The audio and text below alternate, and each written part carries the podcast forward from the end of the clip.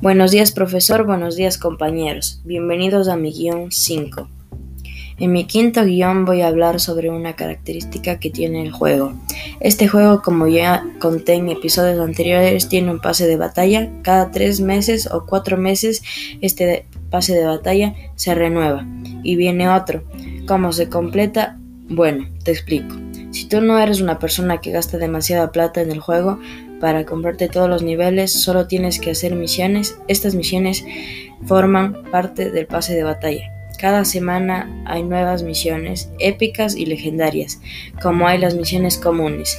Estas misiones te dan experiencia y permiten que subas de nivel y te, y te dan aspectos de skin o simplemente trajes, mochilas y variedad de cosas como camuflajes de armas, pantallas de carga, etc.